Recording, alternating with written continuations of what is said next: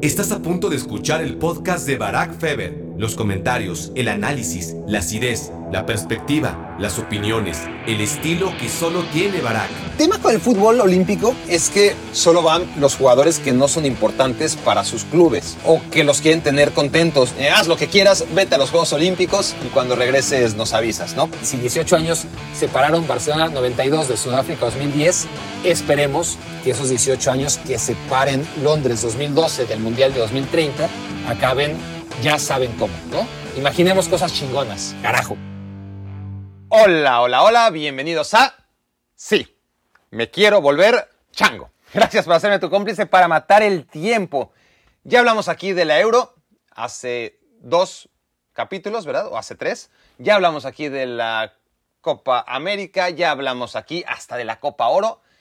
Y para completar con este verano, le tenemos que dar colofón con un análisis de los Juegos Olímpicos, el fútbol en los Juegos Olímpicos, para ser más claros, ¿no? Porque al final de cuentas, hablar del olimpismo en general está lejos de mis capacidades. Me gusta, me gusta como espectador, me gustan muchas cosas de los Juegos Olímpicos como espectador, la mayoría, si quieren que les sea honesto, yo creo que el 25% de las disciplinas me gusta, el 25% no lo entiendo y el 50% me aburre.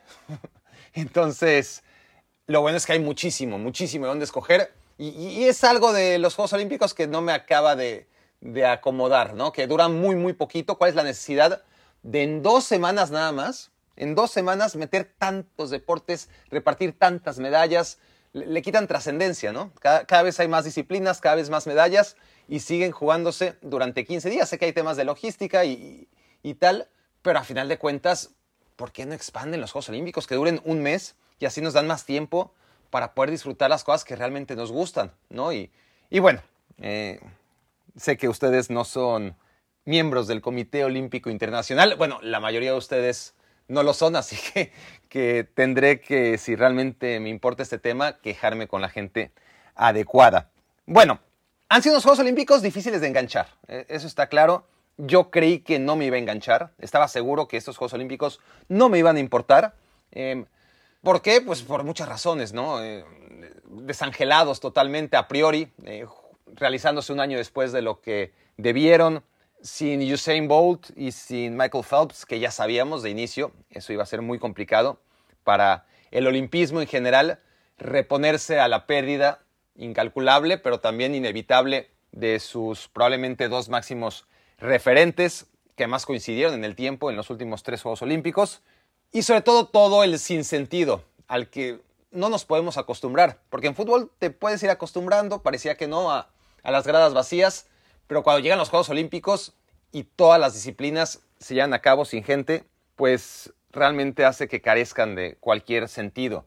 Le agregamos el tema de los horarios, que no se puede hacer nada al respecto tampoco, ¿no? Eh, pasa como en Sydney 2000, como en los mundiales de, Corea y Japón 2002 y, también los Juegos Olímpicos de, de, Beijing 2008, pero claro, como yo estaba ahí, pues no lo sentí, pero está claro que, que pasan de noche, literalmente, ¿no? Cuando los Juegos Olímpicos se disputan cuando tú estás durmiendo, así que eso también hacía muy difícil que nos engancháramos a Tokio 2020 y sin embargo, no sé ustedes, ya me dirán, sin embargo, algo tienen los Juegos Olímpicos que a pesar de los pesares te siguen enganchando, ¿no? Y, tienes historias increíbles, eh, muchísimas, ¿no? Todos los días que realmente hacen que, valga la pena seguirlos y, y aunque no puedas la mayoría de las veces tener el placer de vivir las competencias cuando se están realizando, pues bueno, al menos sí que, que te enteras de historias increíbles. A mí me encantó la de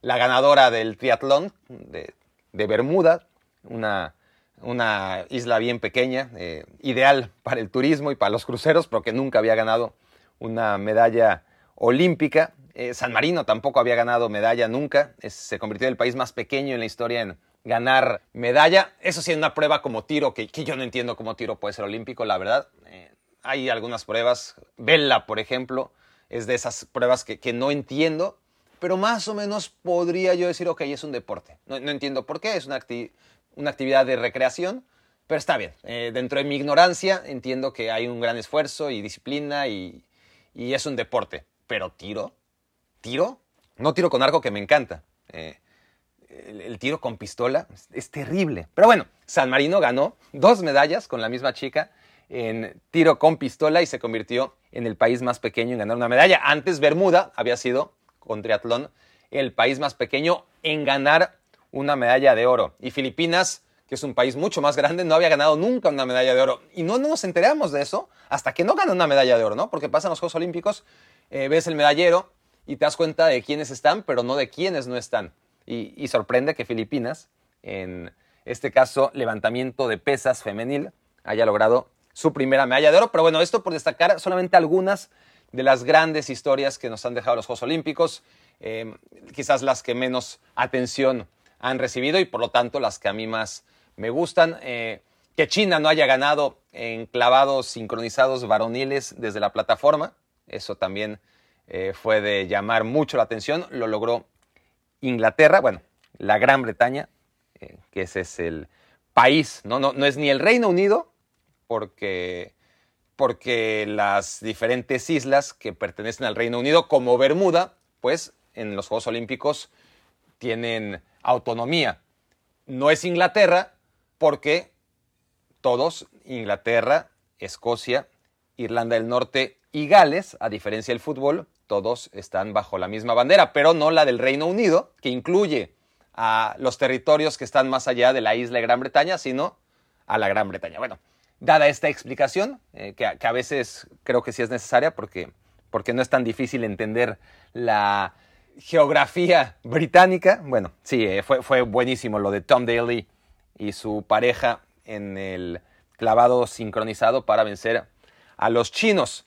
Y bueno, así estamos, ¿no? Con con 20 o 30 oros que se reparten al día es imposible seguirlo todo, pero, pero sí sería mucho mejor que, que pudiera distribuirse en un mes en lugar de que se vaya así tan rápido en dos semanas y con la sensación de que te perdiste demasiado, ¿no? Pero bueno, esos son, hasta ahí llegan mis limitaciones eh, o, o mi valor para hablar de Juegos Olímpicos.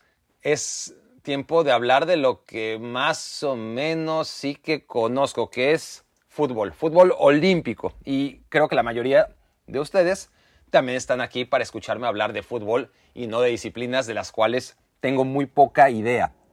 El tema con el fútbol olímpico es que solo van por regla general los jugadores que no son importantes para sus clubes, ¿no? Y y entonces a ver si se medio recotizan, por eso los dejan o que los quieren tener contentos, ¿no? En algunos casos, muy pocos, ¿no? Son jugadores tan importantes en sus clubes que, que el club le dice, bueno, eh, con tal de que estés contento, te doy chance, vete a los Juegos Olímpicos y aunque te reportes con nosotros tarde y te pierdas algunos partidos y haya riesgo de que te lesiones, en fin, eh, haz lo que quieras, vete a los Juegos Olímpicos y, cuando regreses nos avisas, ¿no? Pero, pero esos son muy pocos, ¿no? Aquellos jugadores que tienen un estatus en determinado club que le permite tomarse ese privilegio. Pero los demás son jugadores que realmente en la mayoría de los casos no importan en el club, ¿no? Y dicen, bueno, ¿quieres irte? Be my guest, ¿no? Vete eh, a ver si igual y lo haces bien y, alguien eh, distraído, porque tampoco es que eh, los Juegos Olímpicos en el fútbol atraigan muchísimas miradas. Ahí está el ejemplo de la selección mexicana en Londres 2012, ¿no? Creíamos que con el oro iba a ser un trampolín extraordinario para los futbolistas medallistas y, dar el salto a Europa y no pasó nada de eso, absolutamente nada de eso. Ni Oribe Peralta, que era el que más fe teníamos de que a pesar de su edad acabara yéndose al fútbol europeo, ni los jóvenes, ¿no? Al final los buenos eh, ya estaban en Europa en ese momento y los que estaban en México se quedaron en México. Es muy difícil, honestamente, en general, que sea una vitrina eh, el fútbol en los Juegos Olímpicos, pero bueno, eh, ahí está la esperanza de los clubes que no cuentan con ciertos jugadores y les dicen, ve. Estoy hablando de los clubes europeos, porque claro, después los clubes japoneses, los clubes mexicanos han apoyado para que sus respectivas selecciones puedan llevar a lo mejor. Y luego está el caso de España, que es la excepción, ¿no? España los obliga. Ahí no es, no es una, no es un orgullo y un privilegio eh, y un derecho el poder ser convocado a la selección española. Y es una obligación y esta vez se ha cumplido a rajatabla. No les han preguntado a los jugadores ni a los clubes. Los clubes dependen de lo que diga la ley del deporte y la ley del deporte obliga a cada español que ha sido convocado a su selección a participar. Así que por eso España tiene una selección que no tiene, por supuesto, para nada una selección como Francia, ¿no? Eh, por ejemplo, Francia podría tener o habría tenido un equipo magnífico. Eh, imagínense a Misler en la portería, el joven del Leeds United, que tiene sus más y sus menos, pero por supuesto que habría sido mucha mejor opción en la portería, uno de los ya mejores porteros de la Premier League. A mí no me encanta, pero, pero a pesar de que sigue cometiendo errores con los pies y, y sigue siendo inseguro, Marcelo Bielsa ha apostado por él y, está claro que, que, es una apuesta de futuro y que cada vez se va a ver mejor el chico francés, que por supuesto no fue a los Juegos Olímpicos. Y, y bueno, e, es en la portería donde obviamente no hay tantas opciones, pero es que luego en la defensa pudo haber ido Upamecano, pudo haber ido Cundé, pudo haber ido Fofaná, pudo haber ido Conate, pudo haber ido Teo Hernández.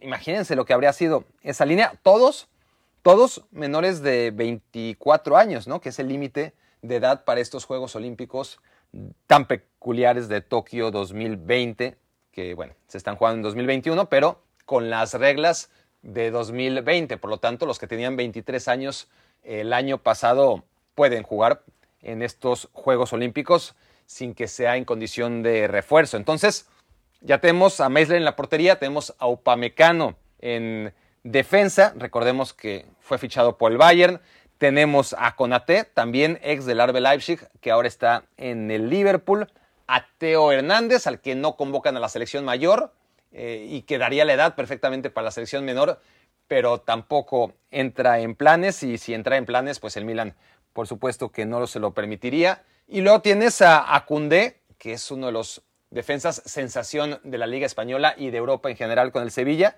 y a Fofana, que es exactamente lo mismo que Cundé, pero en el Leicester City, dos centrales que ahora mismo si un gran club se los quiere llevar, no sería por menos de 100 millones de euros. A todo eso no renunció Francia, pero no se lo cedió los diferentes clubes a la selección francesa. Entonces, lo mismo con Camavinga en el medio campo, que parecía que no había problema, ¿no? Futbolista de la liga francesa, que se dice jugará en el Real Madrid, que no tuvo un año particularmente notable, por eso se quedó fuera de la Euro, pero podría haber ido perfectamente Eduardo Camavinga, el jugador del RAN, a los Juegos Olímpicos. En Kunku, el futbolista ex del PSG y, del, y que ahora juega en el Arbe Leipzig, también otro jugador francés del Arbe Leipzig, como Upamecano y como Konate, que ya se fueron, pero que da perfectamente la edad. Aguar, la eterna promesa de Lyon, bueno, sigue dando la edad, tampoco fue, sí fue convocado, insisto, pero, pero al final en la lista definitiva, el Lyon resulta que no lo prestó, como el Bayer Leverkusen no prestó a Diaby y como el increíblemente, aunque también estaba en la lista, el Lille finalmente no cede a Iconé. O sea, ni siquiera los clubes franceses quisieron ceder a la selección francesa a su máximo talento menor de 23 años. Y luego adelante, bueno, Kylian Mbappé perfectamente podría jugar los Juegos Olímpicos, si es una cuestión de edad. Claramente no lo iba a hacer, pero que quede como precedente que, también Kylian Mbappé pudo haber jugado como menor de 24 años. Lo mismo que Usman Dembélé, que claramente se lesionó en la Euro y que aunque el Barcelona lo hubiese cedido, eh, pues no habría podido jugar. Y luego Marcos Turam, otro jugador de la Eurocopa, de la selección mayor, que perfectamente pudo haber estado entre los menores de 24 años. O sea, la selección olímpica, aquí los fui apuntando uno por uno, podría tener a Meisler, a Upamecano, a Cundé, a Fofaná, a Conate, a Teo Hernández, a Camavinga, a Nkunku, a Aguar, a Diaby, a Iconé, a Turam, a Mbappé y a Dembélé. Sería una selección increíble, ¿no? Con muchísimos recambios y, y sin necesidad, por supuesto, de recurrir a ningún refuerzo mayor de edad. Pero no solamente Francia quedó en estas condiciones, Argentina, y te das cuenta que aún sin tener la gran cantidad de jóvenes que obviamente en su momento tuvo y que ahora ya no tanto, Argentina sigue teniendo muchos jugadores que podrían haber sido parte de esta selección olímpica si tan solo hubieran aceptado sus clubes o la selección argentina hubiera tenido esa capacidad que tuvo en otros momentos de seducir a, los jugadores y, aceptar o, hacer que los clubes aceptaran el cederlos, como pasó en su momento cuando el Barcelona no tuvo de otra más que ceder a Lionel Messi, aunque nadie se lo exigía, ¿no? Obviamente tenía que ver que era Lionel Messi y lo que hablábamos antes, ¿no? Que, que hay jugadores que aún siendo muy jóvenes como era Lionel Messi en 2008, pues ya se había ganado un estatus en el que más valía tenerlo contento, ¿no? Y, no obligarle a hacer algo que no quería. En ese caso, él no quería quedarse en Barcelona, quería jugar con la selección de Argentina en los Juegos Olímpicos y, el Barcelona se lo permitió. Pero ahora no hay un Lionel Messi en Argentina, sí hay un Lautaro Martínez, pero además de Lautaro Martínez, que podría perfectamente haber jugado en esta edición de los Juegos Olímpicos, tan desafortunada para Argentina, porque realmente presentó una selección muy, muy pobre. Habría sido una selección mucho más competitiva de haber contado, por ejemplo, con los nueve jugadores que, dando la edad para jugar en Tokio 2020, pues no fueron parte de esta selección. Nueve jugadores que ganaron la Copa América con 23 años, ¿no? O algunos con 24, pero con la con esa cláusula de que tenían 23 en los planes originales de Tokio 2020, ¿no? Eh, por eso se está jugando con un año más en, la exigencia, en la inscripción, y son selecciones en la práctica sub-24 más que sub-23. Y entonces, a Tokio 2020, en el calendario original, pues el caso de Gonzalo Montiel, que ahora tiene 24 años, el lateral de River, podría perfectamente ser parte de esta selección olímpica. Y menores aún que Gonzalo Montiel, Nahuel Molina, el otro lateral, el del Udinese, Lisandro Martínez, el del Ajax en defensa central, Cristian Romero, por supuesto, el central del Atalanta. Y en medio campo, también este, Ezequiel Palacios, Nicolás González de la Bundesliga, ambos, Julián Álvarez, el de River Plate, todos estos que les estoy diciendo, parte de la selección que ganó la Copa América. ¿eh? Muchos de ellos no titulares. En el caso de Nicolás González, antes de la final sí que venía jugando. Cristian Romero, por supuesto, pero con más razón, ¿no? Eh, todos estos chicos que no fueron titulares, pero que tuvieron minutos y fueron parte de la selección campeona en la Copa América, habrían tenido una excelente plataforma para poder jugar en Tokio 2020 y haber hecho mucho mejor papel y haberle dado mucho mayor nivel a la selección argentina y por lo tanto al fútbol. Y de los que no entraron en la convocatoria de la Copa América, pero que también podrían darle edad y que increíblemente no fueron convocados tampoco, o insisto, igual y sí fueron convocados, pero sus clubes no se lo cedieron. Leonardo Valerdi, el defensa del Olympique de Marsella, Juan Foyt, el del Villarreal, eh, Marcos Senesi, que es otro de los grandes talentos argentinos en el fútbol europeo y que acaba de cambiar de equipo. A, final de cuentas, muchas opciones. Y no estoy diciendo que Argentina con ellos hubiera ganado el oro, pero habría competido mucho, mucho, mucho más y habría sido mucho más interesante ver a la selección argentina. Y Brasil, que va a ser el rival de México, bueno, Brasil también, ¿no? Eh, no tanto como Argentina ni como Francia, pero también podría tener una selección que reflejara mucho mejor el talento joven del fútbol brasileño, ¿no? Para, empezar, los laterales podrían ser perfectamente los que jugaron la Copa América. Lodi, de Atlético de Madrid, y Emerson, el ex del Betis y que ahora jugará en el Barcelona. De inicio podrían estar Lodi y Emerson y no están. Y en defensa podría estar junto a Diego Carlos, que es el refuerzo mayor de edad, podría entrar perfectamente Militao. Militao da la edad, pero el Real Madrid no estaba por la labor de ceder ni a Rodrigo, ni a Vinicius, ni a Militao.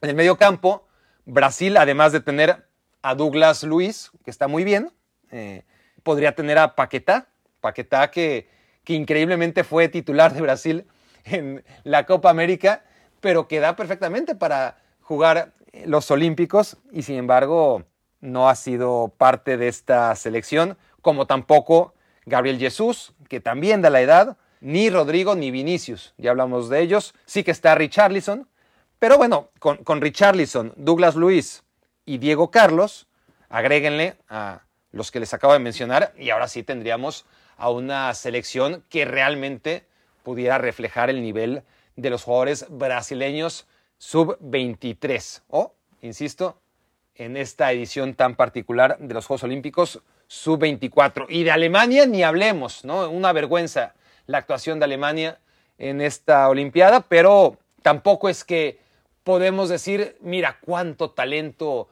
no fue convocado por Alemania, pero con más razón. Hay tan pocos futbolistas jóvenes consagrados ahora mismo en el fútbol alemán que al menos debieron sus equipos, por lo menos los de la Bundesliga, ¿no? Cederlos. El caso de Havertz, pues bueno, si el Chelsea no quiere ceder a Havertz, hay poco que hacer al, al, respecto. Pero Musiala, Musiala que fue al, a la Euro, perfectamente pudo haber ido también a los Juegos Olímpicos. De todas formas, no entra en los planes del Bayern Musiala, no para ser titular, y, habría sido una muy buena experiencia.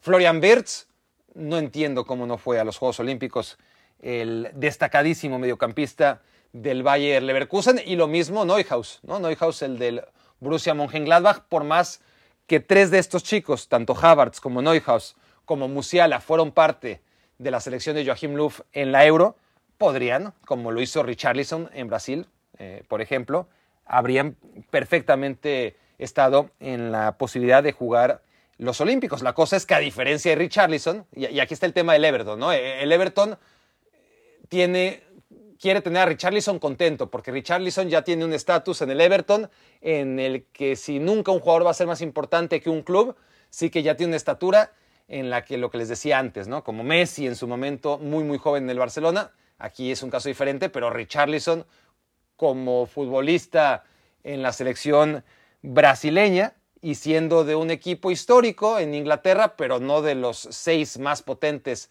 de la actualidad ni de los últimos 25 años, pues el Everton se vio en la necesidad de decir, bueno, Richarlison, ¿quieres jugar los Juegos Olímpicos? Adelante, haz lo que quieras, lo que no pasó con estos chicos alemanes que que podrían haber hecho de su selección algo mucho más competitivo. Y así nos podemos ir una por una, ¿no? Eh, Costa de Marfil, por ejemplo, bueno, no tiene tanto, tanto talento como en otros momentos de la historia, pero, pero Diomandé, el de Lyon, Sangaré, el del PCB, Bogá, el del Sassuolo, junto a Kessi, eh, junto a Gradel, que era refuerzo, pudieron haber hecho de Costa de Marfil una selección todavía más peligrosa. Costa de Marfil que jugó cuartos de final y perdió en un encuentro increíble, increíble cómo se les fue el pase a semifinales contra España. Si no lo han visto, si se lo perdieron porque era muy de noche, échenle un, ojo a lo que fue ese partido. Y bueno, eso obviamente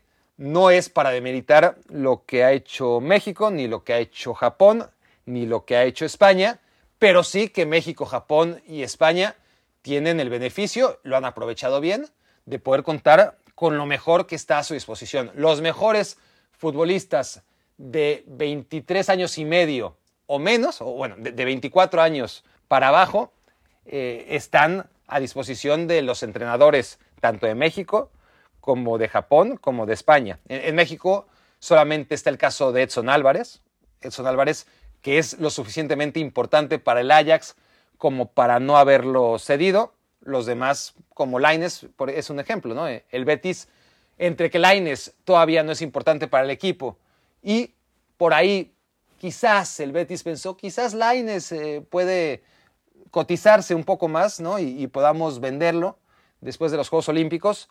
Eh, eh, es un caso de, de, los futbolistas, de los pocos futbolistas que tiene México en Europa y cómo a uno su club sí lo cedió y cómo el otro decidió no hacerlo, pero es por el diferente estatus que tienen ahora mismo Edson Álvarez en el Ajax y Diego Lainez en el Betis. Pero todos los demás, al jugar en la Liga Mexicana, pues no tuvieron problema. Como, como Japón tampoco. Obviamente Japón tiene una base de futbolistas que juegan en su liga. Al ser el anfitrión, seguramente los equipos de aquellos futbolistas que están en Europa, la mayoría de ellos eh, que habrán expresado su inquietud de ser parte de la selección japonesa en estos Juegos Olímpicos tan especiales para ellos, pues tuvieron ese beneficio. Todos, menos el lateral de la Z, Sugawara, que, que, él, sí, los equipos de la Eredivisie, como vimos con Edson Álvarez y el Ajax, se han puesto muy estrictos y no han cedido jugadores. Pero, igual que México, en el caso de Japón, solo hay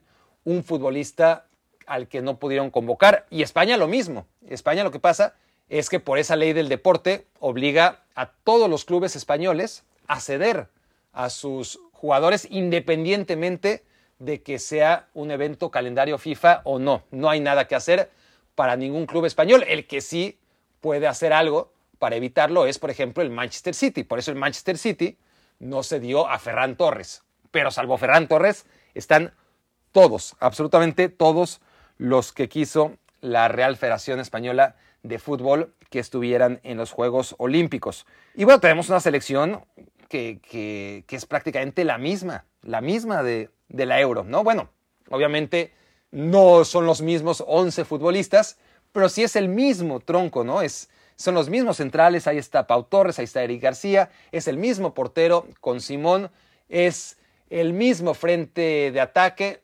cierto que, que no está Morata, pero bueno, ni, falta que haga. Ahí está Dani Olmo, ahí está Oyarzábal, y, y luego hay futbolistas que refuerzan al equipo a los 25 años, que siguen siendo jóvenes, que no tuvieron la oportunidad seguramente en su momento, y entonces agréguenle a Miquel Merino, a Dani Ceballos, a Marco Asensio, entre los jugadores de 24 y los de 25 y aquellos que todavía son sub-23, la selección española tiene una cara muy, muy similar a la que ofreció en los en la Eurocopa, ¿no? dirigida por Luis Enrique y que tiene también las mismas carencias. Es un equipo que tiene el balón todo el tiempo, que, que genera cierta cantidad de ocasiones de gol, pero que no tiene puntería, ¿no? que ni tiene la llegada constante que debería tener, sí tiene el dominio de las acciones y sí puntualmente llega a la portería rival, pero es que esta España sin punch es exactamente lo mismo en su versión olímpica de lo que es en la selección mayor. Y con México pasa algo similar con los defensas centrales, ¿no? O sea, eh, México lo estamos viendo en la Copa Oro, cómo sufre en la defensa central y en la... Sería incongruente que si tu selección mayor, ahí entre Moreno y Salcedo y Araujo, no haces uno, Héctor Moreno fue muy importante durante mucho tiempo, ¿eh? no, quiero ser injusto con él, pero, pero está claro que, que no está en el mejor momento de su carrera y que aún siendo todavía de lo mejorcito, no está bien acompañado. Bueno, sería incongruente que México en la selección mayor no tuviera material en la defensa central y que en cambio en la selección olímpica sí lo tuviera. Y, la realidad es que también ahí, a pesar del futuro de, Montes y de todas las eh, peculiaridades y capacidades físicas que tiene el del Monterrey, pues ha hecho unos Juegos Olímpicos bastante, bastante flojos. Lo mismo que el defensa central de Pumas, Johan Vázquez. Y, ahí está, ahí está la selección mexicana con los mismos problemas que tiene la selección mayor. Son para mí los dos equipos candidatos a jugar la final, lo digo desde ahora, ya me dirán ustedes cuando oigan esto si acerté o no, o si al final la, la, final resulta que va a ser Brasil contra Japón, pero yo creo que la va a jugar México contra España. Vamos a ver cómo México, si no comete los errores puntuales que, que tuvo César Montes y esos dos penales, Johan Vázquez y esa expulsión en el momento menos indicado, cuando México por fin parecía medio competir con Japón en aquel partido en el que México claramente es superado. Eh, Charlie Rodríguez contra Sudáfrica en el momento en el que realmente debió haberse aguantado y, y no supo medir el riesgo de cometer una falta cuando el partido estaba totalmente resuelto y la eliminatoria también. Bueno, el regreso de Charlie Rodríguez es importante en ese partido en contra de Brasil, pero sí será muy importante que no se cometan esos errores puntuales. El tema con la selección española, que para mí es la gran favorita, es que yo creo que con tantos futbolistas que han jugado durante toda la temporada, porque son jugadores muy importantes. La gran mayoría de ellos, si no todos, jugadores que tuvieron, si no 30, 40 o hasta 50 partidos como titulares en la temporada. Agréguenle lo de la Euro y ahora lo de, la, lo de los Juegos Olímpicos con las temperaturas altísimas y con todas las restricciones que se están viviendo. Al final, lo que me hace dudar de España, más allá de que está claro que viendo sus partidos es un equipo al que le está costando, que domina, como ya les dije, pero que no está generando suficientes ocasiones de gol y cuando lo hace las falla casi todas. El tema con España, además del cansancio, es lo que estamos diciendo, ¿no? Cuando ir a la selección es una obligación y no un orgullo, yo estoy seguro que para todos es un orgullo, eh, pero también está claro que, alguno o algunos, si les hubieran preguntado, quizás habrían dicho, estoy cansado, eh, o no, yo me quiero enfocar en la temporada de liga, y más cuando es una temporada de liga previa a una Copa del Mundo. No lo olvidemos, porque ya Está claro que la Copa del Mundo viene hasta invierno, pero sí que se acerca ¿no? Eh, en, la, en el calendario el jugar un mundial y que esta temporada es muy importante para estos chicos que quieren todavía hacer méritos para ser contemplados. Entonces, con la selección, con la selección española me queda esa duda, ¿no? Si, si realmente el estar ahí por obligación no les va a hacer un hándicap, a final de cuentas, cuando lleguen esos partidos donde es tan importante el planteamiento táctico como las capacidades técnicas de los jugadores. Ahí no hay ninguna duda respecto a la superioridad española respecto al resto, pero sí que la hay en el nivel anímico y físico, que cuando te juegas títulos y medallas pasa a ser mucho más importante porque ya por descontado te enfrentas a rivales que en el renglón táctico y técnico si están por debajo de ti, están por debajo de ti por muy poco, ¿no? Por, algo están en semifinales. Hasta ahí mi reflexión y mi pronóstico de este previo. Hice un previo, me, aventuré a hacer un previo de la final México-España, porque como ya los partidos entre México y Brasil y España y Japón están muy pronto y con estos horarios ya, ya ni sé si soy en la madrugada, creo que es mañana en la madrugada, pero en fin, por si las dudas, ahí les dejo mi previa de la final México en contra de España. Antes de, seguir hablando de los Juegos Olímpicos, quiero decir que el ganador de la camiseta de los valedores de Iztacalco, Juan Pitones, se la ganó. Se la ganó la última, en el último episodio del podcast. Dijimos que tenía que reportarse, se reportó inmediatamente Juan Pitones, así que Juan Pitones nos dejó con una camiseta de valedores de Iztacalco menos. Bueno, en la preparación de este podcast y de todos los datos que les estoy dando, que, que aunque no lo crean, no están todos en mi memoria, muchos están aquí en este papelito. Bueno, aquí también tengo al ganador de la segunda camiseta de valedores de Iztacalco.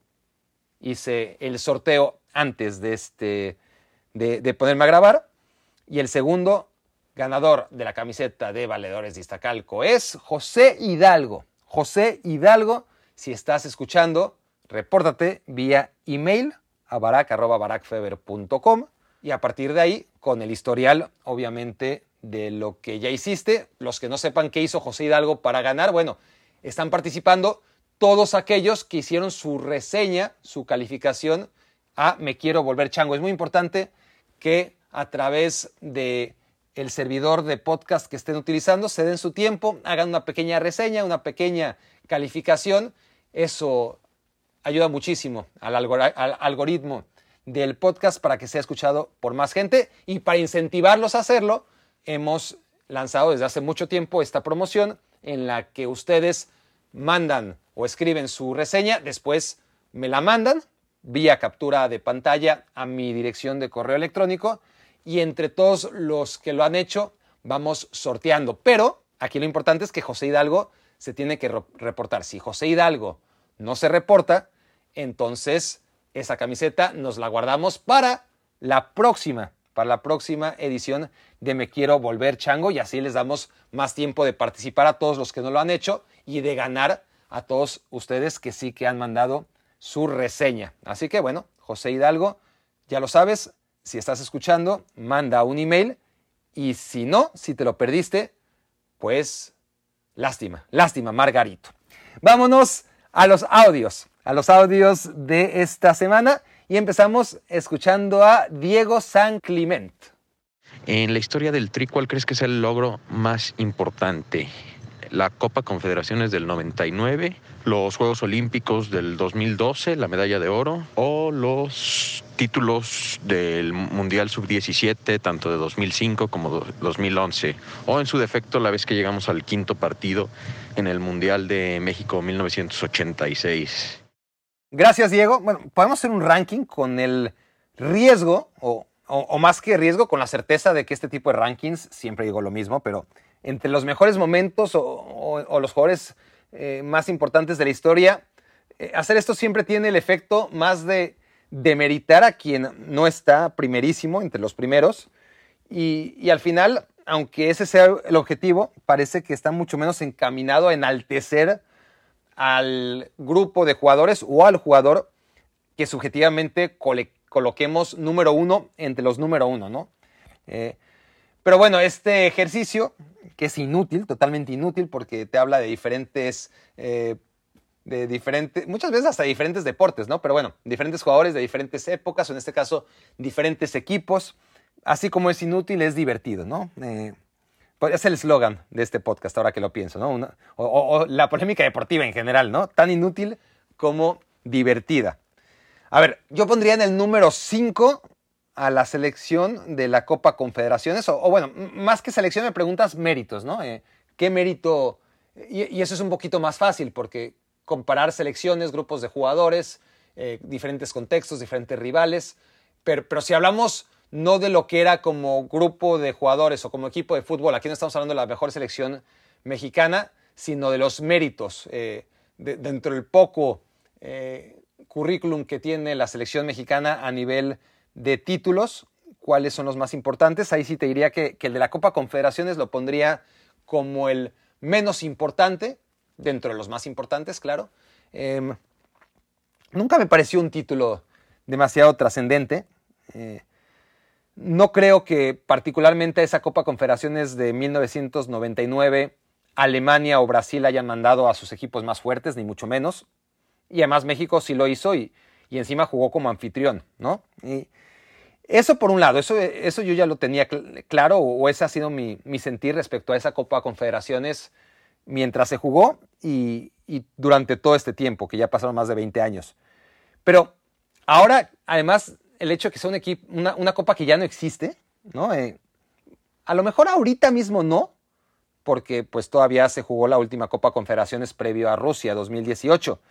Pero ahora previo a Qatar no va a haber Copa Confederaciones y, y tampoco previo a la Copa del Mundo de 2026. Entonces, con el tiempo ya verán cómo se va a devaluar esto de, la Copa Confederaciones. ¿no? O sea, las copas que se ganaron y en un momento eran importantes, a nivel de clubes la Recopa o, mucho más atrás en el tiempo la Copa de Ferias, esas copas que, en su momento eran muy importantes pero que ahora ya no existen, pues casi casi parecen en las vitrinas o, en el palmarés copas amistosas, ¿no? Eh, copas de verano.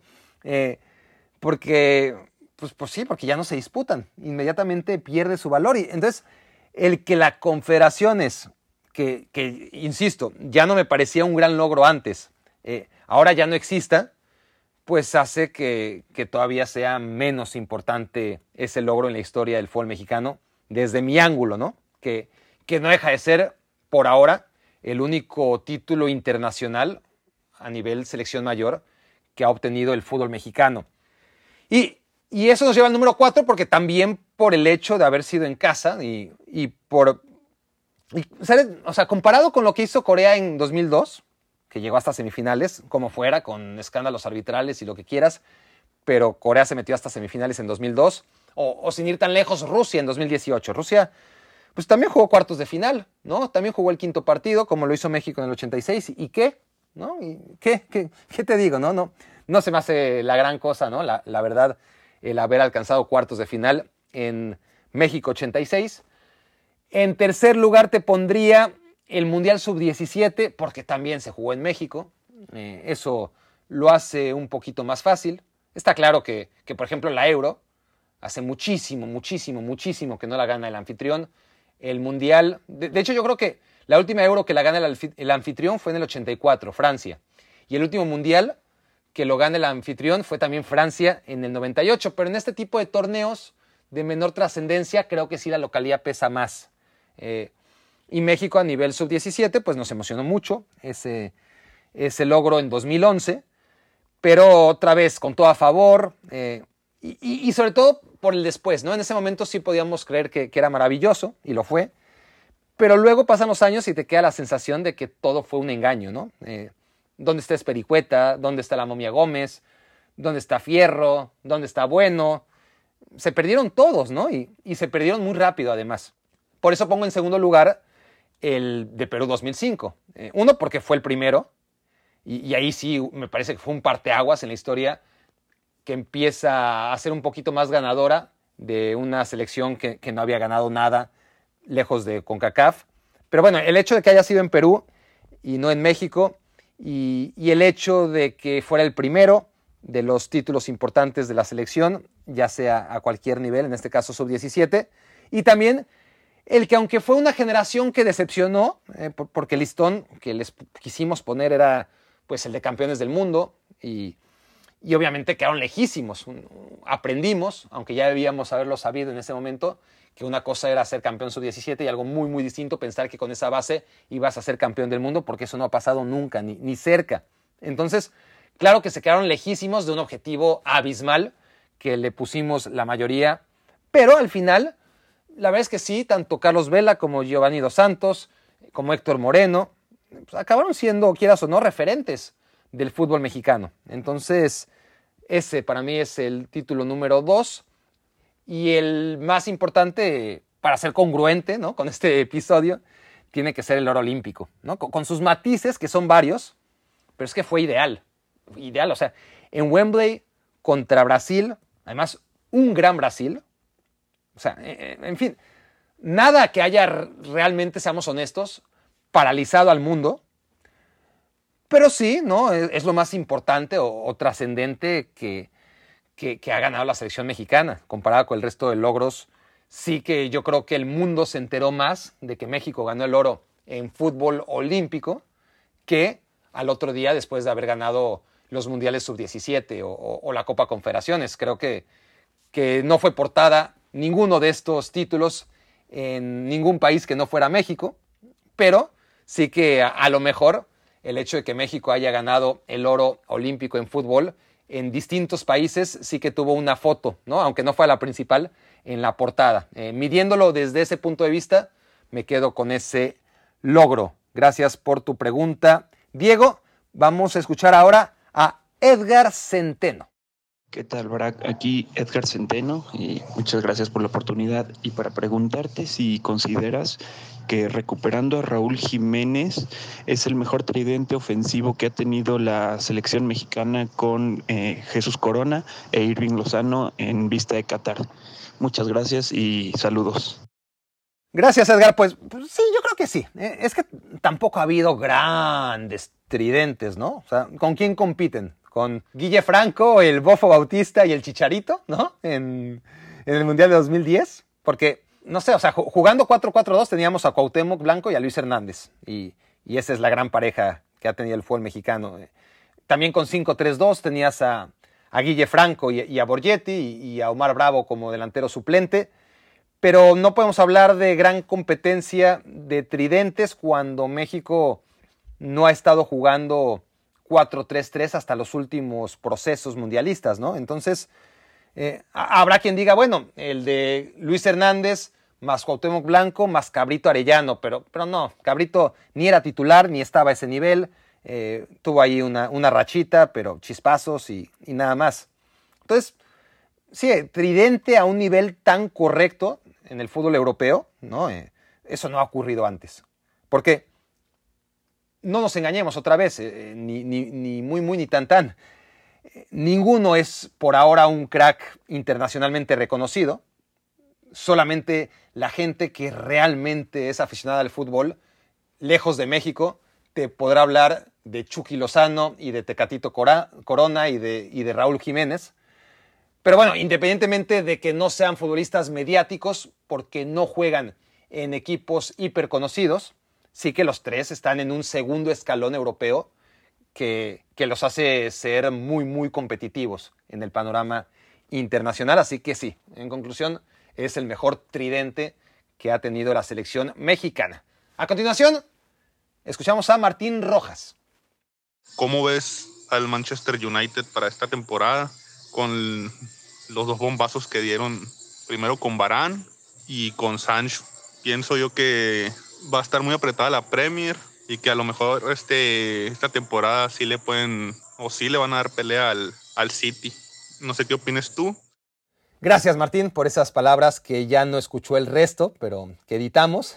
Pero muchas gracias por, tus palabras. Respecto al Manchester United, la portería es una incógnita. Eh, David De Gea ya no lo vas a rescatar desde mi punto de vista. Ya fue muy importante en su momento, pero ya lleva muchas temporadas que ya no es un portero confiable, ¿no? Y, con Henderson vamos a ver si con la regularidad que no ha tenido desde que volvió al Manchester United, sí que muestra el nivel que tuvo en el Sheffield United, pero por ahora eh, la portería está claro que, que no es una garantía.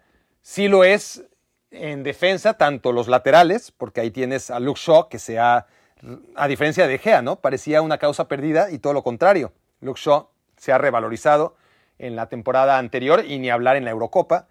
Juan Bisaca, que no fue a la Eurocopa por la cantidad grosera de laterales derechos que tiene a su disposición Gareth Southgate, pero podría haber ido perfectamente Juan Bisaca y es el lateral más caro.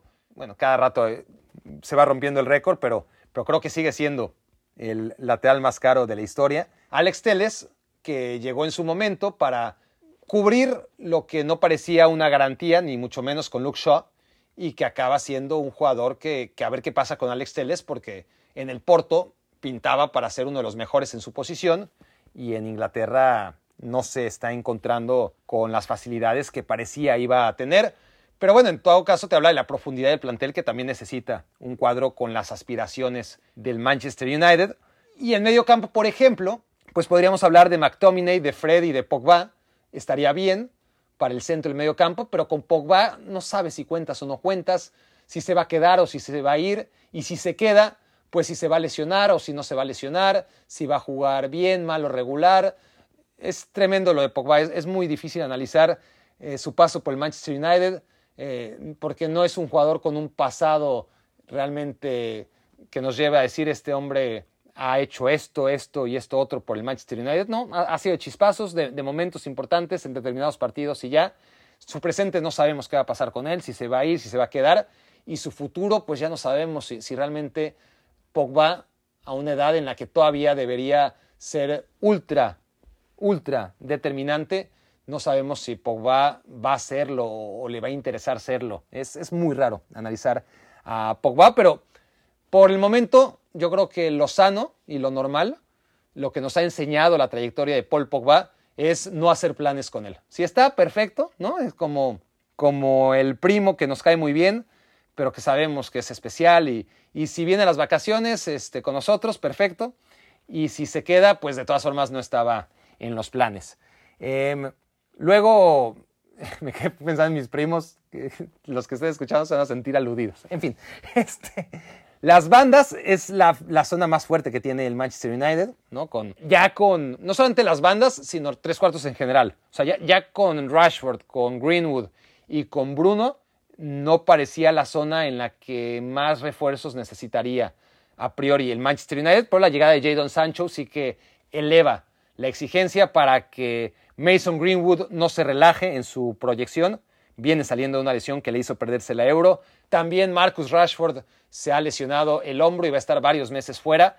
Así que, que sí, esto te habla de que aunque parece que el Manchester United estaba completo en la zona de tres cuartos, este tipo de equipos no puede prescindir de tener un jugador más de lo necesario, siempre, ¿no? Porque siempre se te va a lesionar un futbolista o va a estar bajo de forma y tener a Rashford, a Bruno, a Greenwood y a Sancho aunque no van a jugar los cuatro juntos prácticamente nunca, hace del Manchester United un equipo más temible. Y eh, además de la portería y, de, y del medio campo, donde te digo, McTominay y Fred están bien, pero tampoco me parece una pareja de mediocampistas de primer nivel, o sea, que digamos son dos de los mejores eh, mediocampistas de recuperación en el planeta, pues no, no, no tendría McTominay que seguir dando saltos cualitativos. Eh, esta última temporada jugó muy bien, tendría que jugar todavía mejor la temporada que viene como para empezar a tomarlo con seriedad en el ámbito internacional, ¿no? O sea, pensando que, que este Manchester United tiene un 11 digno de ganar la Premier League y aspirar a ganar la Champions League. Todavía me parece que hay posiciones del campo donde esto no ocurre. Una de ellas, ya dijimos, es la portería, otra es el centro, el medio campo, y la otra es el ataque, porque Cavani acabó muy bien la temporada pasada, sin duda que es un delantero de calidad, ¿no? no vamos a ponernos ahora a descubrir que Edinson Cavani es un buen delantero, pero es que el Manchester United debería aspirar a más, honestamente. Ojo, ojo, porque esto se puede malinterpretar. Cavani en su mejor momento, ese Cavani que pasó del Napoli al Paris Saint-Germain y que rindió varias temporadas de maravilla en el Paris Saint-Germain, ese Cavani, la versión de Cavani de los 27 a los 32 años, debió haber jugado en el Manchester United. No esta, que es con la que se tiene que conformar, porque en su momento no le alcanzó para, para tener a Cavani, al mejor Cavani en sus filas. Y lo mismo pasó con Ramel Falcao. Eh, Ramel Falcao llega al Manchester United demasiado tarde, ya con lesiones, y ya reciclado, ya había pasado por muchos equipos. La versión de Radamel Falcao del Atlético de Madrid debió haber ido al Manchester United directamente en lugar de pasar por el Mónaco. Y con Ibrahimovic lo mismo, ¿no? Y es el mismo tema. El Ibrahimovic del Inter, del Milan, de la Juventus, del Paris Saint-Germain, ese Ibrahimovic es el que debió haber jugado en su momento en el Manchester United y no el Ibrahimovic post Paris Saint-Germain, que como hemos visto, después de muchísimos años sigue siendo un gran delantero, eh, muy útil y, que te salva partidos, pero como Cavani, ¿no? Eh, ya no es por capacidades físicas un delantero que puedas decir, este es uno de los cinco mejores del planeta, sin ninguna duda. Lo fue Falcao, lo fue Cavani, lo fue Ibrahimovic, pero no lo fueron en el momento en que fueron delanteros del Manchester United. Entonces, eh, el, Manchester United no debería ser un club de prejubilación, ¿no? Debería ser un club que pudiera conquistar a los mejores delanteros del planeta en su mejor momento y no lo ha hecho. Por ejemplo, con Lukaku pasó al revés. Eh, Lukaku con el Everton era uno de los delanteros más destacados de la Premier League. Da el salto al Manchester United. Ahí sí, eh, tuvo la oportunidad el Manchester United de tener un gran delantero en el mejor momento de su carrera, pero las cosas no salieron. El Manchester United tampoco tuvo paciencia, lo vendió demasiado rápido y, mira de lo que se perdió el Manchester United en ese sentido. Y luego está el, entrenador. Solskjaer, ha hecho un buen trabajo en general, mucho mejor del que yo he esperado sobre todo en momentos de crisis donde parecía que el Manchester United ya no daba para, ningún, eh, para ninguna aspiración, ha logrado Solskjaer de alguna manera reconducir un barco a la deriva en varios momentos, pero ya está, desde mi punto de vista ya está, es una decisión que se debió haber tomado quizás antes y si no, en este verano y lo que han hecho ha sido seguir confiando en un técnico que, que seguro es muy buena gente, sin duda, seguro que es un buen entrenador, tampoco es un papanatas, pero a ver, si estás teniendo ya un equipo en el campo que puede pelear hombre por hombre con el Liverpool, con el Manchester City, con el Chelsea, pues es que Solskjaer comparado con Pep Guardiola, con Thomas Tuchel, con Jürgen Klopp, no hay, no, hay nada más que, que agregar. Eh, está claro que, pertenecen a esferas distintas y eso, eso cuenta, cuenta mucho. y el Manchester United en ese sentido también está un escalón por debajo del resto, a pesar de ser el equipo que más ha gastado de todos. Ahí va con el Manchester City, ahora mismo el United es el que más ha gastado, no esta temporada, no las últimas cinco, sino diría en la última década, el que en el balance inversión por futbolistas e ingreso por jugadores a los que ha vendido, el que tiene los números más rojos ha sido el Manchester City y seguramente si trae a Harry Kane volverá a hacerlo, pero ahora mismo es el Manchester United. La diferencia es que el City, a pesar de haber despilfarrado mucho dinero, ha ganado títulos. Eh, casi siempre gana la Premier League. el Manchester United ha ganado muy, muy poquito, ¿no? La Europa League con Mourinho, la FA Cup y, y nada, absolutamente nada más desde que se fue Sir Alex Ferguson. Bueno, vamos a repasar ahora la historia de los Juegos Olímpicos. Ya hablamos un poquito de la actualidad. Lo que pasa es que, claro, si, hablo ahora mucho de mis impresiones de Brasil, no tiene ya tanto sentido. México va a jugar muy pronto contra Brasil cuando salga esto al aire y, no quiero quedar mal parado. Yo creo que México le va a ganar a Brasil, como, como ya dije. No me parece una selección brasileña tan fuerte como se dice. Eh, la duda de Mateus Cuña, el hecho de que Richarlison sí sea la gran figura, pero tampoco es un figuro, no, no. Es un jugador importante, por supuesto, del que hay que cuidarse y, y poco más. Y sí que una selección brasileña con los nombres que, o sea, con jugadores del Atlético de Madrid, del Barcelona, del Real Madrid, del Manchester City, sería una selección más potente de la versión que se va a enfrentar la selección mexicana. Y del otro lado, ya hablé de que España para mí es la favorita, Japón lo vimos todos contra la selección mexicana, es un equipo que tiene una gran dinámica, que tiene una técnica individual en muchos futbolistas realmente destacada, que no sé si Ritsudon va a tener el nivel de inspiración, no en estos Juegos Olímpicos, sino en lo que le queda de carrera, que sí tuvo en contra de México. Pero, pero bueno, yo creo que España va a ser demasiado para la selección japonesa. Pero bueno, de la actualidad ya hablamos, ya tocará probablemente si México logra ganar el oro, que está por verse, que, que yo lo veo difícil. Eh, pero bueno, ya dedicaremos más a lo que son estos Juegos Olímpicos. Pero bueno, antes de despedirse, eh, quizás algunos de ustedes querrán escuchar un poquito de la historia de los Juegos Olímpicos como para entrar en calor, ¿no?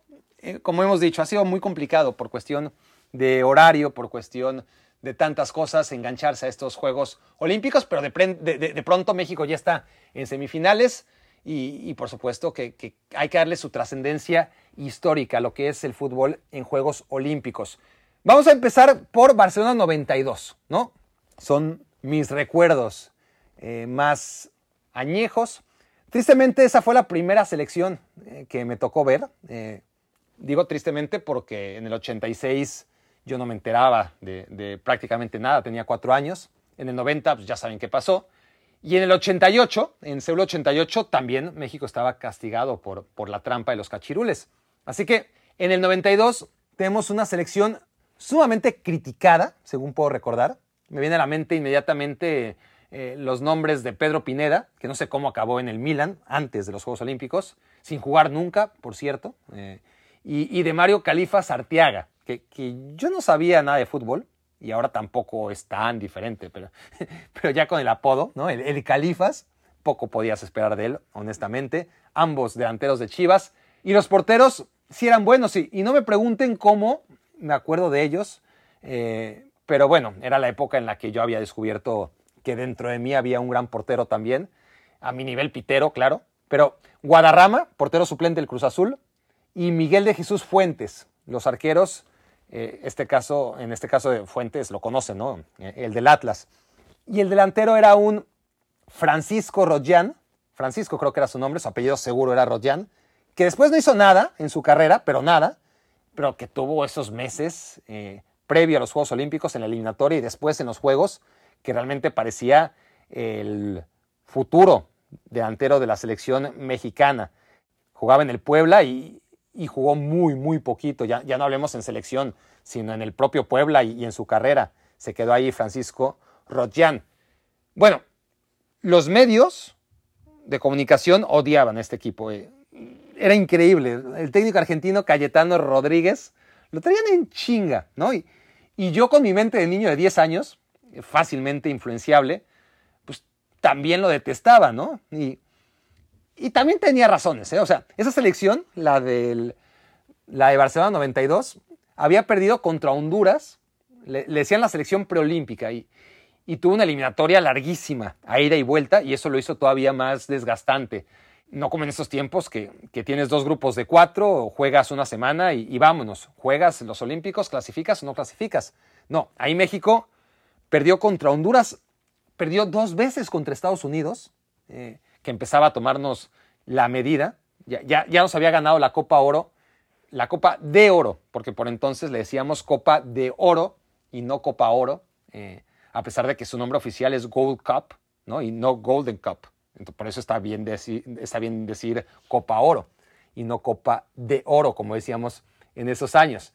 Pero bueno, me, me desvié para variar. También que iba. El caso es que México se dio tiempo de perder contra Honduras, dos veces contra Estados Unidos, goleada de 3-0 incluida en esos partidos a, ida y vuelta, y aún así se clasificó a los Juegos Olímpicos. Me acuerdo que México de local jugaba en el estadio Azulgrana, que luego fue azul y creo que ahora otra vez es Azulgrana. Y por fin México, a pesar de todo eso, clasificó por primera vez en 16 años a los Juegos Olímpicos. Aquí hay que decir, hay que recurrir a las hojitas que tengo, que había asistido México apenas seis veces en toda la historia a Juegos Olímpicos para entonces, que tenía 16 años. Desde 1976, que había sido la última vez, las menos lejanas databan del 68, de México 68, de, del 72 en Múnich y del 76 en Montreal. Y, y, esas eran las más recientes. Las otras te tenías que ir todavía mucho más atrás en la historia del olimpismo. Así que todavía hay gente que sobrevive, afortunadamente, que, vivieron esos Juegos Olímpicos, sobre todo los del 68, ¿no? que, que fueron una gran decepción para el fútbol, porque primero perdieron contra Bulgaria en semifinales y luego no le ganaron ni siquiera el bronce a Japón en el partido por el tercer lugar en el estadio Azteca, si no estoy mal.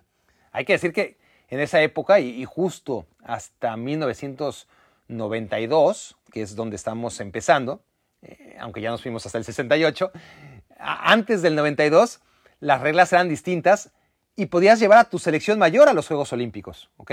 O sea, así como ocurre ahora con el fútbol femenil, tal cual. Eh, las selecciones que van al Mundial Femenil y a los Juegos Olímpicos son las mismas jugadoras, no, no hay ningún tipo de restricción. La salvedad es que a FIFA le daba igual qué selecciones iban a los Juegos Olímpicos, siempre y cuando no fueran selecciones destacadas. Es decir, la FIFA lo que pedía era si eres equipo de UEFA o de Conmebol, ahí sí no. No, no, no, óigame, no, que yo tengo mi mundial y no quiero que haya dos mundiales. Entonces, con CACAF y todas las demás confederaciones, pues para ellas era lo mismo y, no tenían esas restricciones. Y México llegó entonces al 68 una selección súper fuerte, lo, lo más fuerte posible. Tenía a varios elementos que habían jugado en el Mundial de Inglaterra 66, dos años antes, y luego también tenía muchos elementos que no habían jugado en Inglaterra 66, pero que jugarían dos años después en el Mundial de México 70, y ni aún así le alcanzó a la selección mexicana para ganar la primera medalla de su historia en fútbol. ¿Que, ¿Quién ganó el oro? Ya dijimos que ganó el bronce Japón. Bueno, el oro lo ganó Hungría.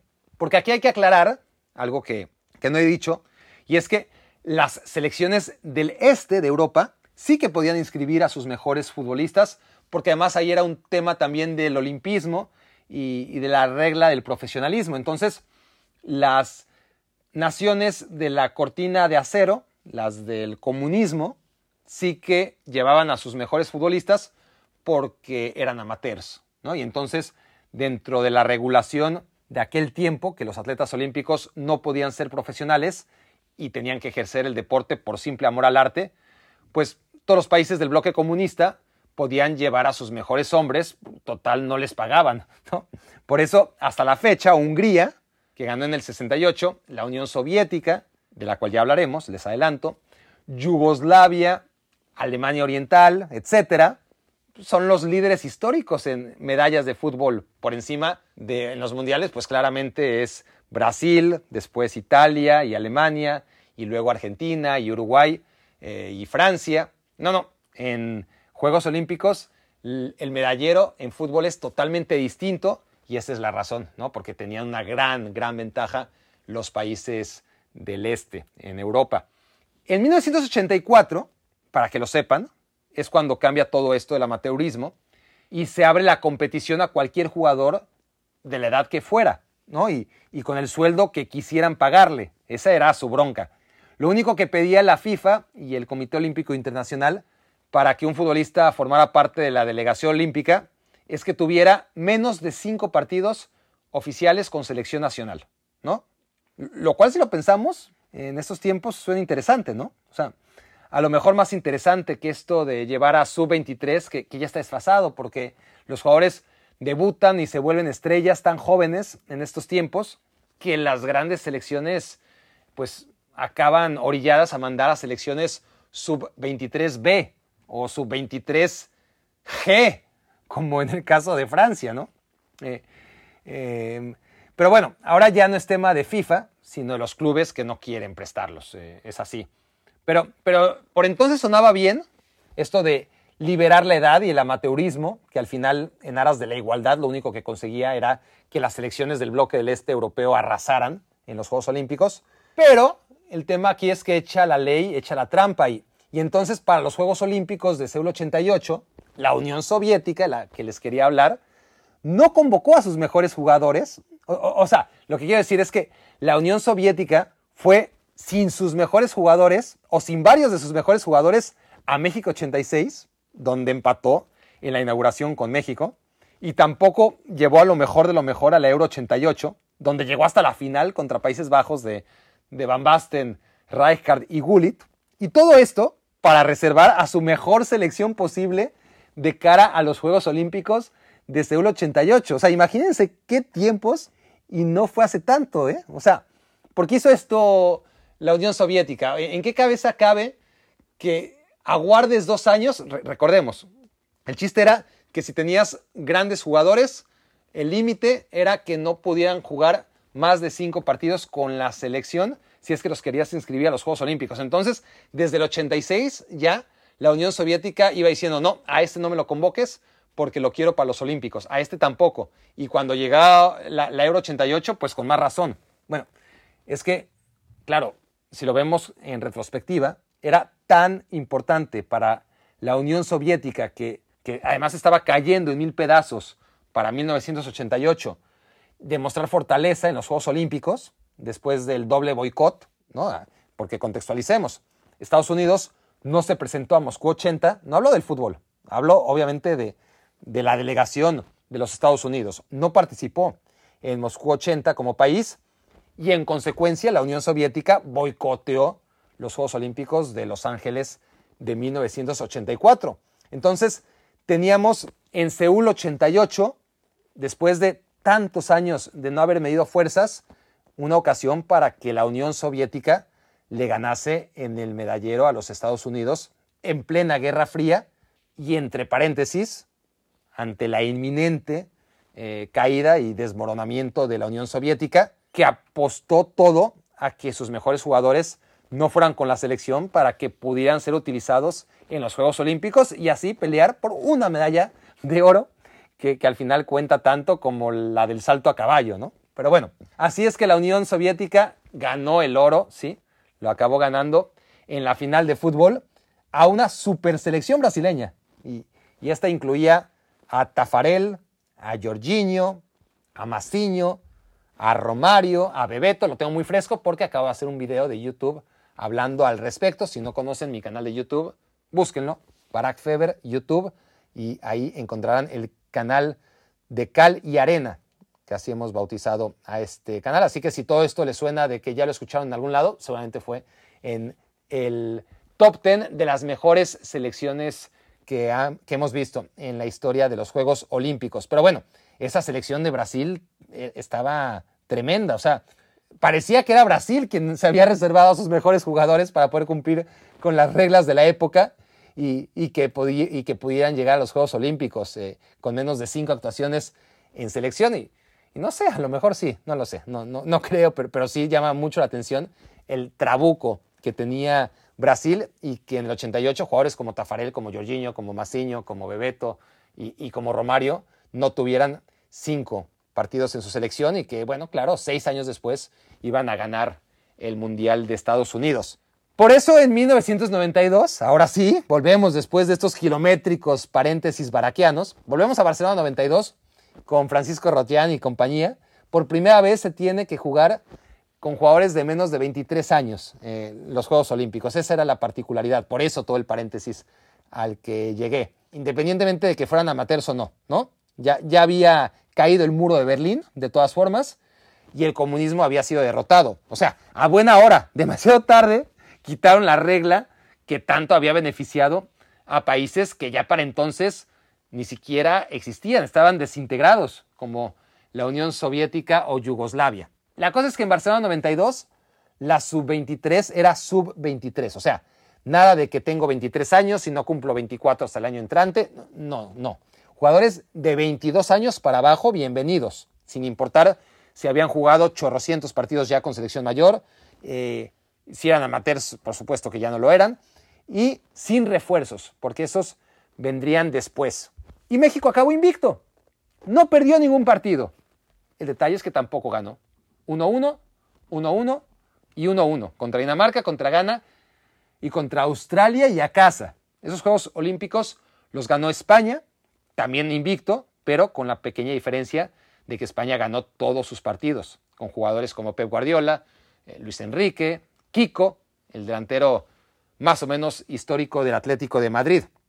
Así que España ganó los Juegos Olímpicos, su único oro en Juegos Olímpicos, 18 años antes de ganar en 2010 el Mundial de Sudáfrica. O sea, ganó los Olímpicos en el 92, luego ganó el Sub-20 en el 99, el Mundial Sub-20, y después el Mundial en 2010. Más o menos un gran paso dio el fútbol español cada 10 años hasta llegar a donde está. Así que hay esperanza de que México, con este ejemplo, pues gane algo importante, digamos, el Mundial Sub-20 en 2022, o cuando se juegue, y el Mundial en 2030. ¿No? Sí, si, 18 años separaron Barcelona 92 de Sudáfrica 2010, esperemos que esos 18 años que separen Londres 2012 del Mundial de 2030 acaben, ya saben cómo, ¿no? Imaginemos cosas chingonas, carajo, ¿no? bueno, pero vamos a Atlanta 96. ¿Se acuerdan de Atlanta 96? Más les vale acordarse de Atlanta de 96, si no, no saben lo que se perdieron, y si sí, pues se los voy a contar. Argentina llevaba a la mejor selección olímpica de todos los tiempos, o al menos de los tiempos modernos, para no exagerar o incluir en el análisis todo lo que no vi, que afortunadamente es mucho. Roberto el Ratón Ayala, uno de los mejores defensas de la época, sobre todo en el Valencia, aunque ahí todavía estaba en el Napoli porque era joven. Javier Zanetti, que a los 22 años obviamente ya jugaba para el Inter. Esos los quedaban la edad. Y entonces los refuerzan con José Chamot, brillante lateral, tres veces mundialista, aunque para el 96 solo había jugado un mundial, el de Estados Unidos, y después estaría en Francia 98 y, y en Corea-Japón 2002. Pero además de Chamot, se refuerzan con Roberto Sensini, otro tres veces mundialista, aunque en el caso de Sensini, para el 96 ya había jugado dos mundiales, el del 90 y el del 94, y después iba a jugar el del 98. O sea, en defensa un trabuco, y en mediocampo, el tercer refuerzo, además de Chamot y Sensini, era Diego Pablo Simeone, que me imagino no requiere mucha presentación y que a los 26 años estaba en el mejor momento de su carrera. Y ahora agréguenle en el medio campo a Matías Almeida, a Marcelo Gallardo y al burrito Ortega, que encima de ser Almeida, Gallardo y Ortega, venían de ganar la Copa América en ese año. ¿no? Eh, recién la habían ganado la segunda en la historia de River Plate, un equipo histórico que también contaba con Hernán Crespo. Y Crespo, que ya pertenecía al Parma, pero que venía de despedirse y, de figurar esa última campaña con River Plate y que también era parte de esa selección argentina sub-23. Y por si fuera poco, adelante, junto a Crespo estaba Claudio El Piojo López.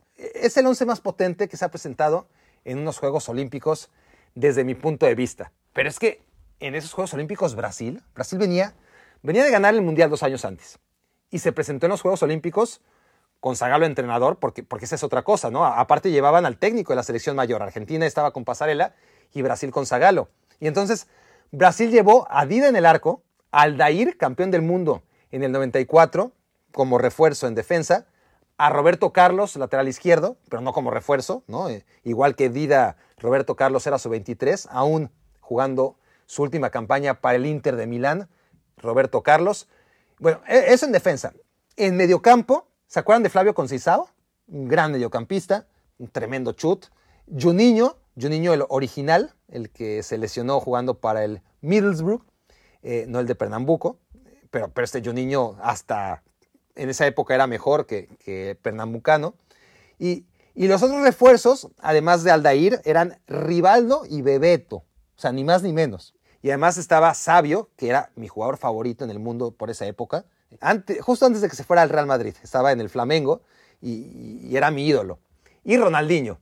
Ronaldinho, que así se le conocía todavía a Ronaldo Nazario. Ronaldo Nazario, Ronaldinho, porque Ronaldo era el defensa central del equipo.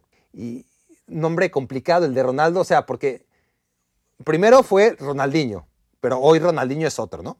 Y, en ese momento no podía ser Ronaldo porque Ronaldo era otro. Y hoy no, hay, no, no, basta con decir Ronaldo porque, porque tienes que decir Ronaldo Nazario o Ronaldo el Bueno o Ronaldo el Fenómeno para que quede claro que no estamos hablando de Cristiano, ¿no? En fin, también Ronaldo estaba en esa selección olímpica de culto. Entonces, Brasil-Argentina iba a ser una final apoteósica, ¿no? O eso es lo que esperábamos todos.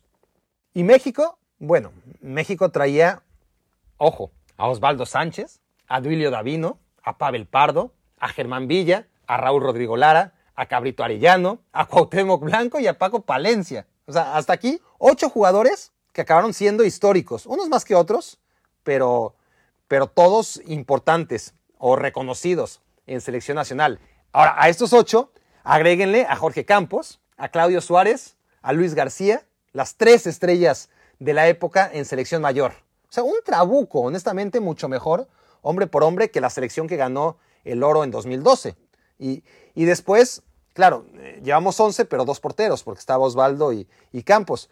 Pero agréguenle a Bundis y Alfaro del Toluca, a Edson Alvarado, que era una joyita del Necaxa, a Manuel Sol, al Chiquis García, a David Oteo, y, todos al mando, eso sí, de Carlos de los Cobos. Eh, muy a mi pesar porque, porque lo aprecio mucho, pero estadísticamente uno de los entrenadores con peor porcentaje de victorias que encontrará nunca. Esa es la realidad. Eh, bueno, esa tremenda selección quedó primera de grupo sobre Corea del Sur, sobre Ghana y sobre Italia. Se tienen que acordar de, ese gol de Palencia contra los italianos. Es un recuerdo icónico del fútbol nacional noventero. Pero luego, en cuartos de final, México se enfrenta a la mejor selección olímpica de todos los tiempos. Nigeria, 1996, con Celestín Baballaro, que acabó jugando ocho años en el Chelsea, con Taribo West, leyenda del Inter y sobre todo de los álbumes Panini, más de los álbumes Panini que del Inter, mucho más de hecho. Emanuela Munique, que fue un fraude en el Barcelona, pero luego con un tremendo cartel este, había llegado, vamos, como un jugador que, al final fue una decepción, pero, pero Pillani Babanguida, que tras los Olímpicos se fue al Ajax, Son de Olise, que también se fue al Ajax con él, y, después jugó Olise para la Juventus, para el Dortmund, etc. Súmenle a Yeye Ococha, una leyenda total, Daniela Mocachi del Everton, y sobre todo en Juanco Canú, que dejaría el Ajax después de esos Juegos Olímpicos para enrolarse en el Inter de Milán y luego convertirse en un mito del Arsenal. Un jugador ambidiestro, Canú, alto, fuerte, fino. ¿Qué digo fino? Muy, muy fino y, con problemas cardíacos, claro. Eh, ese era su defecto de fábrica, lamentablemente. En fin, esa Nigeria le ganó a México en cuartos. En semifinales se topó con la legendaria Brasil, que ya les describí. Perdía Nigeria 3 a 1 al minuto 78. Hacen el 3 a 2 y luego Canú empata al minuto 90. Se van a tiempo extra y ahí otra vez Canú, que, por cierto tenía 19 años, según lo que decía su pasaporte, pero un bigote que le hacía parecer de mi edad. No, no, la edad que yo tenía en el 96, ojalá, sino la edad que tengo ahora, que por cierto sigue siendo 39, ¿eh? ahí la llevo. Eh, y bueno, Nigeria derrota entonces a un Brasil que llevaba a su Dream Team 4-3 en tiempo extra y de paso nos aguaba la final contra otro Dream Team que era el argentino. En esa final, como era de esperarse, Argentina va ganando con goles de Crespo y Piojo López, pero de pronto empata Nigeria y al minuto 90, otra vez al minuto 90, llega otra vez Canú. En Huanco Canú hace el 3 a 2 definitivo y Nigeria gana el oro olímpico en lo que era la confirmación de lo que ya veníamos aventurando, ¿no? que el fútbol africano dominaría el fútbol en el siglo XXI. Y bueno, en ese momento parecía una apuesta obvia. ¿Qué quieren que les diga? en fin, México llegó a ese mundial, a esos Juegos Olímpicos del 96 con un trabuco, pero no le alcanzó. Y, llegó a Sydney 2000, eh, que fueron unos grandes Juegos Olímpicos, pero no por el fútbol. De hecho, ahí es cuando el fútbol empieza a chafiar. Los clubes ya no ceden tan dócilmente a sus futbolistas y, y en la final, tras ir perdiendo 2 a 0, la Camerún de Samuel Eto'o le gana a la España de Puyol y Xavi en penales y se consagra campeón, otra vez una selección africana. México no fue a esos Juegos Olímpicos, ¿no? la, generación de Rafa Márquez, de Gerardo Torrado, de Juan Pablo Rodríguez y, medio Atlas quedó eliminada en Hershey, Pensilvania. Y hasta aquí el capítulo que les he prometido a los atlistas, ¿no? Espero estén satisfechos. Vámonos rápido a Atenas 2004. Eh, es que me emocioné mucho con el 92 y el 96 porque yo era niño. Pero bueno, en, el 2000 México no, no, avanza. En 2004, con Ricardo Lavolpe al mando, México tuvo una actuación muy decepcionante. Quedó eliminado en fase de grupos tras perder. Esto lo vieron la mayoría, entonces no voy a entrar tanto en detalle, pero pierde un partido, empate el otro, gana el último, ya demasiado tarde, contra la local Grecia. Y ahí, viendo la convocatoria, estaba Memo Ochoa, ¿no? Eh, al que le esperaba todavía un mundo. Eh, en su momento como portero adolescente era parte de esa selección. Después sería ya titular en la famosa debacle contra Haití, eh, de cuatro años después. El titular era Corona, pero era una selección bastante feita, la verdad, más allá de los dos porteros reconocidos. miren, aquí está Gonzalo Pineda, Aarón Galindo, Maza Rodríguez, Rafael Márquez Lugo, Ismael Íñiguez, por destacar algunos, ¿eh? o sea, los nombres más destacados. En general, una selección muy pobre, reforzados por Omar Bravo, eh, por Ciña y por Israel López. Horrible selección, la verdad, eh, sobre todo si se le compara con la última, la, de Atlanta 96. En Atenas 2004, bajo el mando de Marcelo Bielsa, Argentina, en cambio, gana sus seis partidos.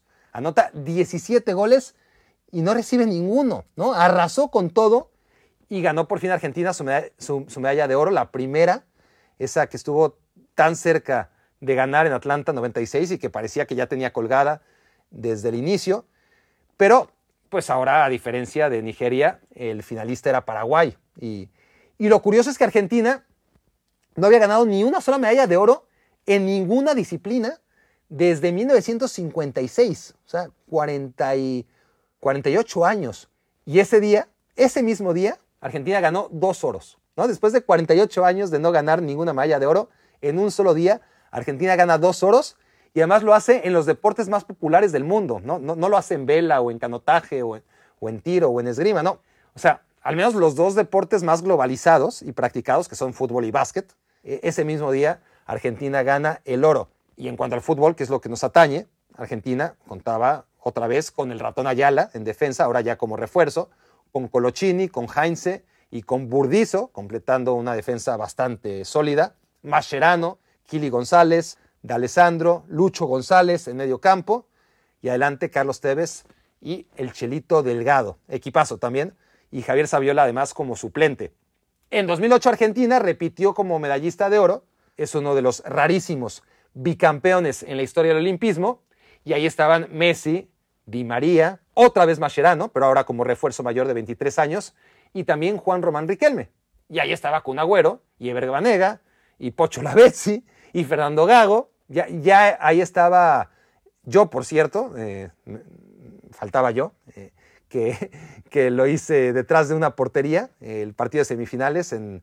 No, las semifinales fue en el Estadio de los Trabajadores contra Brasil, la Brasil de Ronaldinho, y la final contra Nigeria, una Nigeria que no tenía nada que ver con la del 96 y por eso me acuerdo muy bien de esa selección de Argentina 2008 que no tuvo los números increíbles de la Argentina de cuatro años antes, pero sí tenía a Lionel Messi y tenía un equipo espectacular, ¿no? Por donde quiera que lo veamos. Aunque, les digo, la verdadera final no fue aquel partido que yo presencié detrás de una portería, por cierto, la otra portería, no en la que cae el gol de Di María, el único gol de esa final, pero la final contra Nigeria no fue nada con la expectación, no, tuvo la expectativa que si tuvo el partido semifinal contra Brasil, que también estuve yo, bueno, puestos a, presumir, ahí estuve yo también haciendo comentarios de cancha en ese Brasil-Argentina, que ahora son ah, Brasil contra Argentina, pero eran Juegos Olímpicos, sí, pero era la Argentina de Messi y la Brasil de Ronaldinho, o sea, era un partido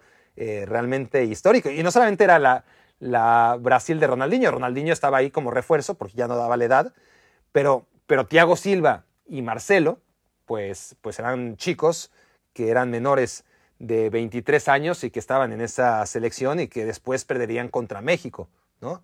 En, cuatro años después en Londres, pero que ahí en Beijing 2008 era una muy buena selección con Marcelo, con Thiago Silva, con Ronaldinho, compañía, y Argentina les pasa por encima tres goles a cero antes de ganar la final.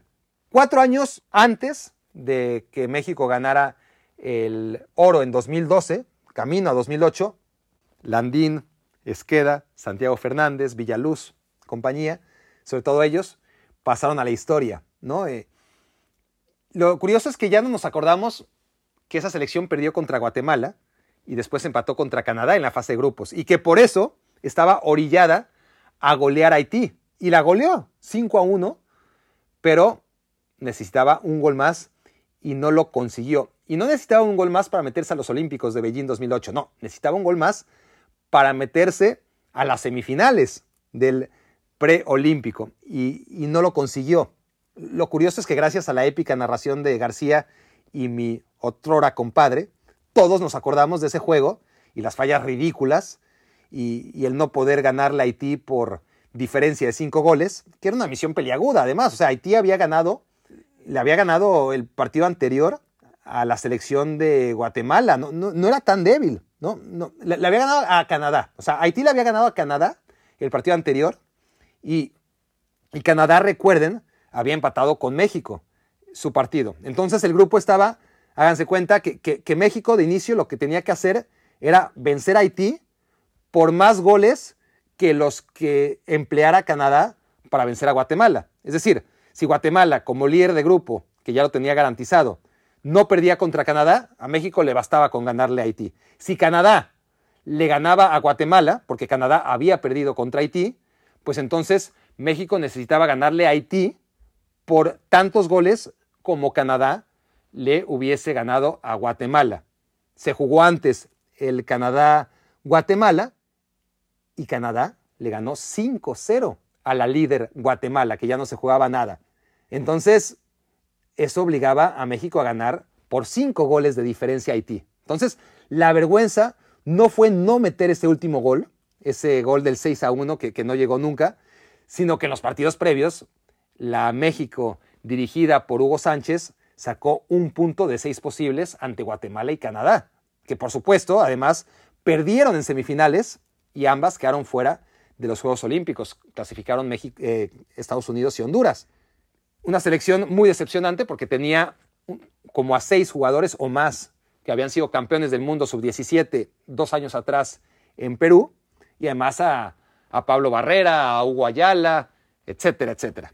Bueno, en 2012, ya estamos acabando este recorrido, México le gana la final a la Brasil de Neymar, pero, pero también otros como Marcelo y Thiago Silva, que, que como ya repasamos, habían jugado ya unos Juegos Olímpicos, ahora llegaban como refuerzos mayores de 23 años buscando la revancha de lo ocurrido en Beijing y pues se la pellizcaron, ¿no? Y, por, encontrar un vergo. Y, esa selección con Neymar, Marcelo, Thiago Silva, Oscar, el del Chelsea, Hulk, Alexander Pato, eh, Alexandro, etc., era mejor que, que la selección de Brasil que cuatro años después por fin ganó el primer oro en la historia de Brasil, jugando en casa y con ciertos problemas contra Alemania, penal de Neymar, Neymar anota, y ahí Neymar como máxima figura, con Gabriel Jesús y, y Gabigol también en el ataque.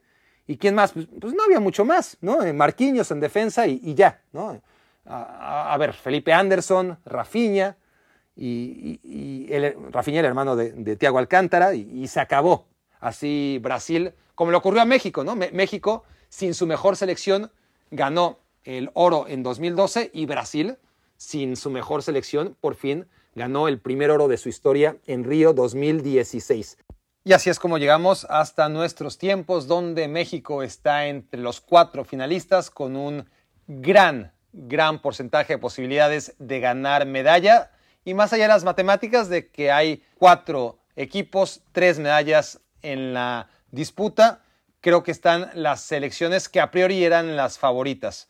Para mí, lo dije siempre, España era la gran favorita, lo mantengo. Brasil estaba en un segundo escalón, lo mantengo. México estaba ahí, quizás en un tercer lugar en mis pronósticos. Ahora me parece a mí que México está para ganarle a Brasil en un partido, eso sí, muy parejo. Y Japón tenía yo mis sospechas de que iba a ser un buen papel, no lo tenía tan claro, pero cuando los vi jugar, como todos ustedes, confirmé que sí, que, Japón, esas pistas que nos ha ido dando año con año, esa mejoría, eh, todavía esas carencias, esa inocencia en las áreas eh, que, que le marginan aún de poder dar pasos sólidos en su evolución, pero que son equipos que juegan muy bien y esta selección japonesa sin duda que juega bien. Vamos a ver cómo lo hace en contra de España o ya vieron cómo lo hizo en contra de España algunos de ustedes.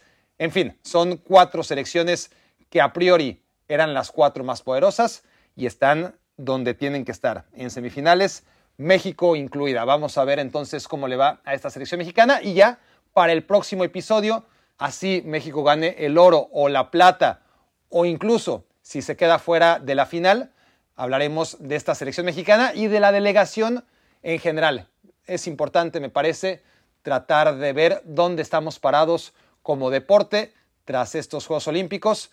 Quizás sea prematuro para afirmarlo, pero también me parece muy claro que las cosas no van a cambiar mucho en una semana si no han cambiado en cinco años, ni en nueve, ni en trece, ni en diecisiete. Así que el estado del deporte mexicano, seguramente en el mejor de los escenarios, la conclusión tras estos Juegos Olímpicos será que está parado justo donde estaba ya hace cinco años en Río 2016 y les adelanto que eso pues no son buenas noticias, pero tampoco nos puede sorprender a nadie. Por el momento y en espera de conocer cómo acaba la participación de México en Juegos Olímpicos en todos los deportes, pero sobre todo en lo que más nos interesa a la mayoría, que es fútbol, yo me despido y por supuesto les agradezco por haber sido mis cómplices para matar el tiempo. Escuchaste el podcast de Barack Feber. Toda la información de los deportes con un toque de Barack.